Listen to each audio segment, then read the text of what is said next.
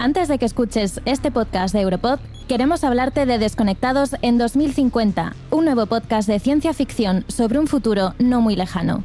Esta es la historia de Ezra, una joven que vive en un mundo en el que el metaverso Infinity se ha impuesto casi por completo, la democracia ha desaparecido y la información es censurada. Desconectados en 2050 es un podcast distópico que presagia cómo podría llegar a ser el mundo si las grandes empresas tecnológicas adquiriesen demasiado poder. Busca Disconnected in 2050 para escucharlo en inglés en tu plataforma de podcast favorita. También está disponible una versión en francés. Y ahora sí, disfruta de este podcast de Europod.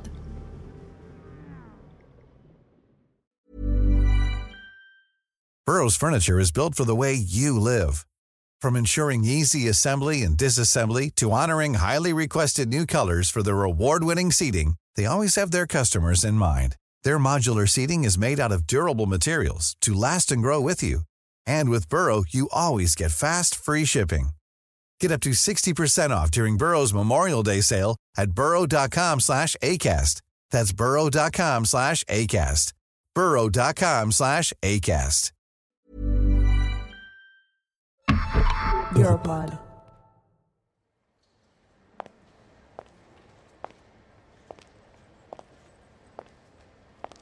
Durante unas semanas tuve que hacer malabares entre mi trabajo como corresponsal y la investigación sobre Angela Merkel, la cual desarrollaba en mi tiempo libre. Sentía una necesidad de vaciar mi cabeza, alejarme de mi piso, ordenador y cuadernos. Estaba totalmente perdida en mis pensamientos cuando por fin recuperé el sentido. Estaba en la Plaza de la República. La gente viene aquí para sentarse, hablar, tomar algo y relajarse. El Parlamento a un lado, la Cancillería al otro. Esta última es un edificio gigantesco, un poco como el canciller que lo edificó, el Munkold. Mi pregunta a Angela Merkel. My question to Angela Merkel. Ma question a Angela Merkel. La mia domanda ad Angela Merkel. Una serie de Europod. Episodio 4. Blancanieves asesina. Wir Deutschen haben aus der Geschichte gelernt. Con más de 1,90 de altura, Kohl era un tío grande, un excéntrico creído de la Alemania del Oeste. Quería que la Cancillería Federal demostrara la fuerza de la nueva Alemania, que había sido reunificada durante su mandato. Es imposible equivocarse, estoy segura. No pega con Merkel, para nada, si quieres conocer mi opinión. Y no creo que le tenga mucho cariño. Estos dos personajes políticos han sido completamente diferentes. Dos polos opuestos. Él se consideraba su mentor político. Recuerda que la nombró ministra en dos ocasiones. Le abrió muchas puertas. No solo en el gobierno, sino también en el partido. Y así fue como en 1998 se convirtió en la primera mujer secretaria general del CDU. Esto no ocurre sin más. Pero Angie no iba a mantener la posición durante mucho tiempo. ¿Por qué? Debido a un escándalo. Un escándalo que podría haber destrozado al CDU si no fuera por ella. Volvamos a noviembre de 1999. vorenthalten worden sind. ¿Quién es Walter Elkier? El ex tesorero del CDU. Y esta no es exactamente una visita amistosa. La policía tiene una orden de arresto. Empieza la exposición de un caso conocido como escándalo de las donaciones del CDU. En resumen, este escándalo tiene que ver con la financiación ilegal del partido desde finales de los 80 y durante los 90. Entre cuentas bancarias secretas en Suiza y donaciones ocultas, algunos cargos del CDU y pesos pesados estaban involucrados en un escándalo por valor de millones de euros en malversación política. Al principio, Helmut Kohl negó cualquier implicación. Pero una exhaustiva investigación demostró que los altos cargos del partido eran perfectamente conscientes de la existencia de esta caja fuerte negra y de cómo este dinero servía a los propósitos políticos del canciller. Estás a punto de escuchar a Jacqueline Bosain. Estaba tan feliz de hablar con ella. Ella es una periodista alemana y escritora de discursos y escribió un libro sobre el ascenso temprano de Merkel en la política. Ella estaba sola porque el sistema de Helmut Kohl dependía de las personas dentro de su equipo. Ellos y sus carreras dependían de él.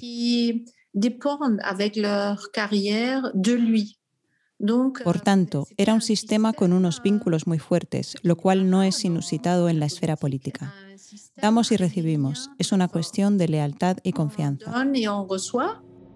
En otras palabras, dado que todos ellos dependían de Kohl, todos estaban implicados de alguna manera. O al menos sabían de qué iba la cosa. Todos, excepto Merkel. Ella no formaba parte de este sistema porque su carrera no era similar para nada. De ahí que su lealtad fuera diferente. Ángela salió indemne de esta crisis con una reputación impoluta, blanca como la nieve. Al fin y al cabo, todas estas cosas ocurrieron cuando ella todavía trabajaba como científica en la Alemania del Este. Les dijo a todos que no tenían idea, que no sabía nada. Esto había ocurrido hace más de 20 años y no puedo no verlo un poco extraño. Era la secretaria general del partido, un papel clave para cualquier otra organización o partido político. Estaba muy cerca de Helmut Kohl y era su ministra. Conocía su carácter. Pregunté a Jacqueline Bossain sobre su sensación acerca de esto. Uno tiene que ser extremadamente cauteloso. Aunque las críticas respecto al escándalo de donativos en el CDU surgieron cuando ella era la secretaria general del partido, no afectaron a su mandato. Está claro que ella no tuvo nada que ver con aquellas acusaciones. Intenté especificar mi pregunta. Esto pasó hace bastante tiempo, pero aún así, seguro que quedaron huellas pruebas. Entonces, no digo que ella debiera tener información sobre ello. Lo que quiero decir es que existe una posibilidad de que pudo haber sospechado algo. No recibí ninguna respuesta sobre ello, como a muchas otras preguntas que me hacían respecto a lo que pasó en aquellos años, cuando Merkel subió al poder. Un mes después de que empezara todo, Kohl tomó la responsabilidad públicamente pero negó su colaboración en la investigación, ocultando los nombres de los donantes. Los miembros de la CDU estaban indignados. Él se estaba hundiendo y estaba sumergiendo a todo el partido en medio de este escándalo político. Solo había una persona que no lo haría de esta manera, Merkel. El teléfono está sonando en la sala de prensa de la Taz. Al otro lado de la línea está Merkel y cinco minutos después suena el fax. Sale un documento. Una apuesta a todo o nada.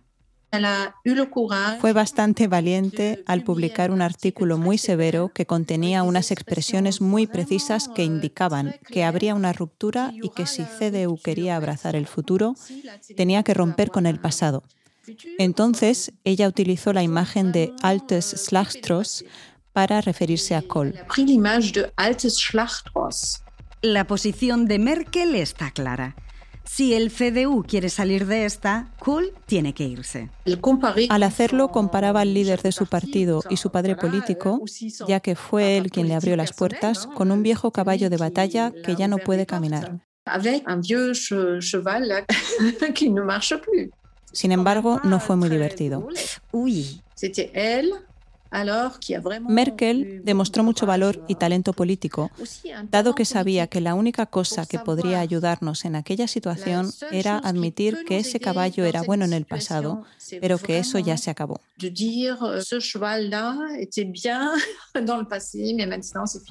Por supuesto, este fue un acto de resistencia y seguramente no podría informar a los esbirros de Kohl de su tregua.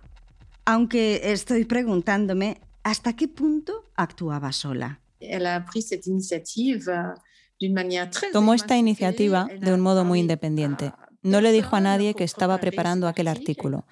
Su publicación tomó a todos por sorpresa. Ni siquiera preguntó la opinión del contemporáneo líder del partido, Wolfgang Schauble, porque sabía que los altos miembros del partido estarían en desacuerdo.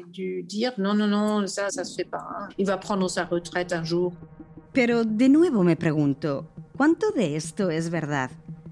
Hasta cierto punto, tuvo que haber sabido sobre miembros más jóvenes del partido, que, al igual que ella, llevaban mucho tiempo irritados con Kohl. Ahora, con el gran lobo fuera de la escena, Angela Merkel estaba dispuesta a liderar la manada. Puede que recuerdes que el ascenso de Merkel en la CDU tuvo mucho que ver con el hecho de que el puesto de poder que había existido durante mucho tiempo y fue ocupada por Helmut Kohl desapareció de manera inesperada y rápidamente.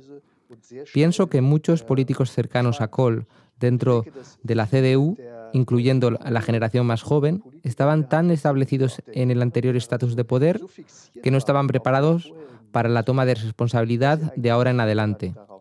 No estaban preparados para tomar este poder. Michael Schlimdel. Ahora es un famoso cineasta y curador, pero había estudiado química y trabajó en Berlín del Este, en el mismo lugar que Angie. Esto me hizo pensar en algo que me dijo mientras lo entrevistaba. Merkel respondió de manera distinta a la situación debido a su propia historia. Fue la única que, con una especie de discreción casual, era capaz de llamar las cosas por su nombre y comunicar a la población que tenían que empezar de nuevo porque el país no podía seguir así. Alemania no podía depender de la continuidad. Así fue como prevaleció sobre su propia generación en la Alemania del Oeste. Opino que es algo muy típico de los alemanes del Este. Vivieron esta experiencia histórica de acuerdo con la cual un nuevo comienzo es necesario y posible, pero solo si, de verdad, tomas al toro por los cuernos. En abril de 2000, ella es la única candidata que se ha postulado a la presidencia del partido y es elegida con 895 votos de 937. Buena jugada, Angie. Ahora, podrías pensar que con esta perspectiva iba a estar sentada en su trono sin discusión. Pero el sistema hipercentralizado de Kohl fue una excepción en la historia del CDU. En realidad, el sistema de partidos alemán es bastante democrático y horizontal. El camino para convertirse en la señora canciller aún estaba obstruido. No voy a adentrarme demasiado en cómo ella lidió con esta competición, aunque esto sí revela un nuevo aspecto de su personalidad. Después de haber pasado por una mujer inofensiva y discreta, Ángela enseña sus dientes y pronto se gana la reputación de una asesina despiadada. Aquellos fueron siempre asesinatos silenciosos, rápidos pero fatales. He leído en alguna parte que en el año 2004, Friedrich Merz, uno de los rivales más serios de Merkel, iba deambulando por las calles de Berlín con las lágrimas en los ojos. Según él, Merkel lo había aislado completamente en el partido un poco más tarde, aquel año renunció. Me estoy preguntando, ¿por qué? Y este es solo uno de los múltiples ejemplos. Aunque Merkel no entró en política con la idea de hacer una carrera, tuvo sus ambiciones y no permitió que alguien se pusiera en su camino. Y ahora, cuando ya tenía el campo de juego despejado, todavía disponía de tiempo para prepararse para las elecciones de canciller. O al menos esto pensó.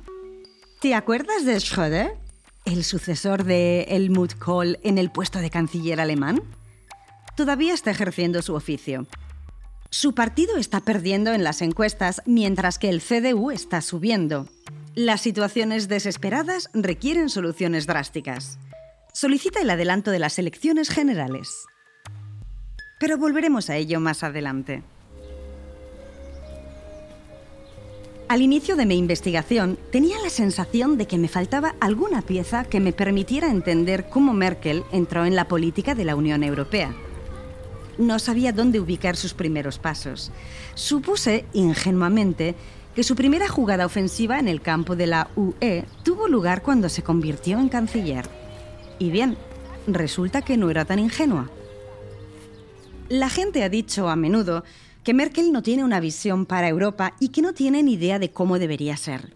Pero los eventos del año 2003 revelan cómo Angela Merkel percibía a Europa en el orden mundial en el siglo XXI.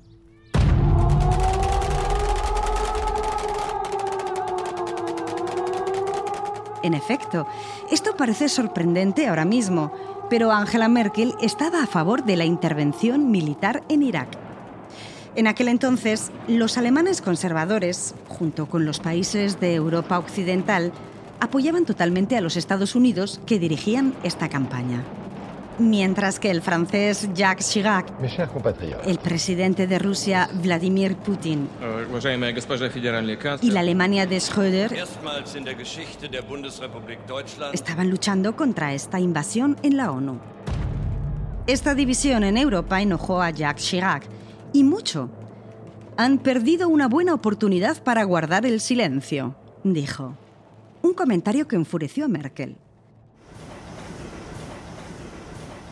Pocos días después, el Washington Post publicó un artículo de opinión con un titular bastante explícito. Schröder no habla en nombre de todos los alemanes. Un título provocador firmado por un autor provocador. Merkel no solo reconoció abiertamente esta apertura a la guerra, también dejó bastante claro que Europa debería apoyar y caminar al lado de los Estados Unidos. Es francamente raro leerlo casi 20 años más tarde. Esto tuvo que ver con algo profundamente arraigado en ella, con su visión global de cómo estaba estructurado el mapa geopolítico del mundo. Merkel es oriental, como los polacos, checos y húngaros. Justo como ellos, creció en el lado comunista de la Guerra Fría. Justo como los países europeos del Este, quiere que Europa sea parte de un mundo libre, y el centro, la sede del mundo libre, está en Washington. Florence Autrey. Su atlantismo y europeísmo son dos lados de la misma moneda. Representan la misma cosa, no se oponen el uno al otro. Esta fue la primera postura europea que tomó antes de convertirse en canciller. A su partido, CDU, le fue bien en las elecciones europeas del 2004, muy por encima de la centroizquierda SPD, el Partido Europeo del CDU, el Partido Popular Europeo, es ahora la fuerza principal en el Parlamento Europeo y en Bruselas. Y como el CDU es el partido más influyente del PPE, Angela Merkel se ha convertido en una líder no oficial de la Unión Europea. ¿Recuerdas cuando antes te había hablado de la Plaza de la República? Bien, si es que en la Cancillería hay alguna cosa que se ajuste bien a Merkel, es la vista desde su oficina. Una buena vista hacia el Parlamento Federal, el Bundestag. Un recordatorio constante de que no es ella la institución superior en el país, sino el Parlamento. A estas alturas, después de las elecciones, no puede dejar de proyectar este modelo sobre las instituciones europeas. Al menos en su cabeza, esta es una cuestión de relaciones de poder. Ella pertenece a la derecha de la política de centro-derecha, juega esta carta. De hecho, ella proyecta el estilo alemán sobre el sistema europeo, aunque es consciente de las discrepancias existentes. En este contexto, pienso que el legado de Angela Merkel para Europa, la germanización del sistema político europeo, puede ser para su bien. En su cabeza, el sistema parlamentario es el democrático y le molesta la falta de poder del Parlamento Europeo. Quizá porque en aquel momento era el único lugar donde podía hacer que la escucharan. Después de las elecciones europeas, los líderes de la UE tenían que elegir a un sucesor del presidente de la Comisión Europea, Romano Prodi. Esta es una cuestión muy delicada y las cabezas de Estado y de Gobierno pueden pasar días, si no semanas o meses, para cumplir con este nombramiento. El juego comenzó de nuevo. Durante el encuentro del PPE, Merkel presiona a los conservadores europeos para proponer un nuevo candidato, el coetáneo primer ministro de Portugal, José Manuel Barroso. Chirac lo acepta. No es que significase tanto para él, le daba igual. Y dejémoslo claro, Barroso no estaba más capacitado o más en línea en términos de ideas. Para Merkel, Barroso era simplemente otra carta en su juego. Merkel estaba ganando en dos frentes. El primero, enojar a Schröder. El segundo, logró maniobrar las charlas entre los líderes de la Unión Europea y dar forma a las decisiones claves para Europa, antes de estar oficialmente en la mesa. En este sentido, es un sistema que es más parlamentario y en el que los partidos son más importantes. A este respecto, parlamentario no significa que el Parlamento Europeo tuviera muchos poderes, porque sabemos que estos están limitados. Aquí la palabra se refiere más bien al Consejo Europeo, que funciona como el Senado francés, con las afinidades personales, intereses mutuos entre países y muchos grupos de simpatizantes. Su movimiento de apertura impuso el tono del juego. Y esto es algo que logró como líder de la oposición.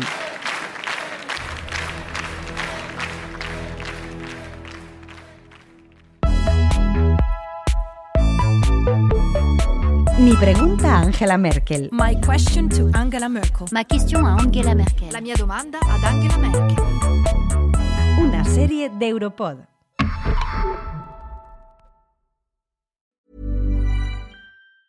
Even on a budget, quality is non-negotiable. That's why Quince is the place to score high-end essentials at 50 to 80% less than similar brands. Get your hands on buttery soft cashmere sweaters from just 60 bucks, Italian leather jackets, and so much more. And the best part about Quince, they exclusively partner with factories committed to safe, ethical, and responsible manufacturing. Elevate your style without the elevated price tag with Quince. Go to quince.com slash upgrade for free shipping and 365-day returns.